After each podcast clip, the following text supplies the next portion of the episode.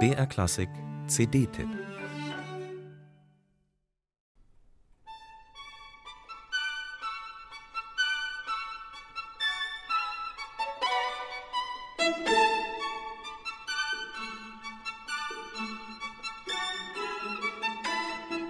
Es war zum Verzweifeln.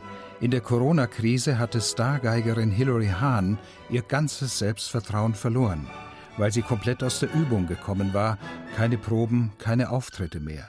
Die geplante Aufnahme des Violinkonzerts von Antonin Dvorak hatte sie schon absagen wollen, da ermutigte sie ein vertrauter Dirigent Andrés Orozco Estrada. Mit seinem HR-Sinfonieorchester hat er ihr den Boden bereitet für Dvoraks zauberhafte Melodien und seine folkloristischen Tanzrhythmen.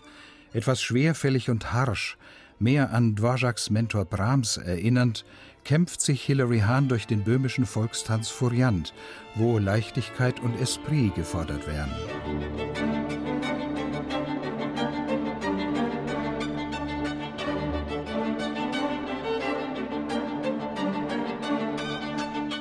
Der künstlerische Befreiungsschlag gelingt Hilary Hahn dann mit dem kühnen Violinkonzert des Argentiniers Alberto Ginastera, das dank ihrer atemberaubenden Virtuosität zum Hörabenteuer wird.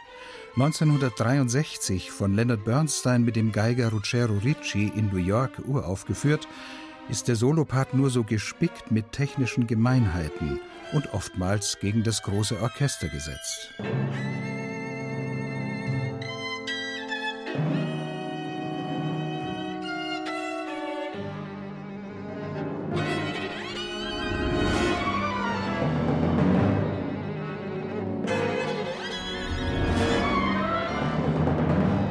Im nachtschwarzen Adagio bietet Chinasteras raffinierte Komposition Momente traumverlorener Schönheit, die an Alban Bergs Violinkonzert erinnern. Hilary Hahn kostet sie mit ihrem herben Ton intensiv aus.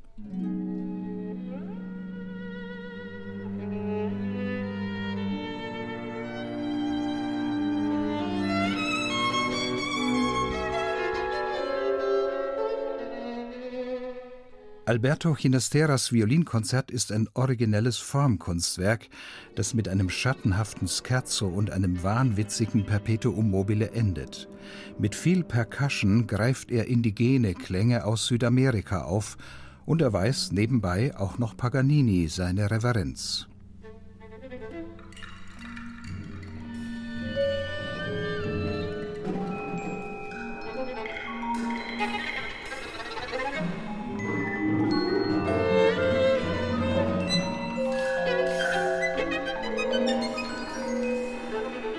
Mit der Carmen-Fantasie von Pablo de Sarasate, arrangiert aus den größten Hits der Bizet-Oper, hat sich Hilary Hahn nach der Corona-Zwangspause endgültig freigeschwommen.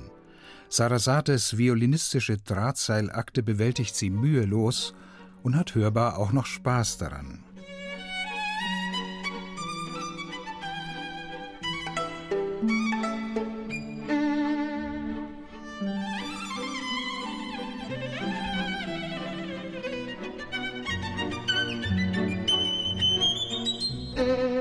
Schmissig und einfühlsam begleitet vom HR Sinfonieorchester unter Andrés Orozco Estrada überwindet Hilary Hahn mit Werf die Sonnenfinsternis, die ihrem Album Eclipse den Namen gegeben hat.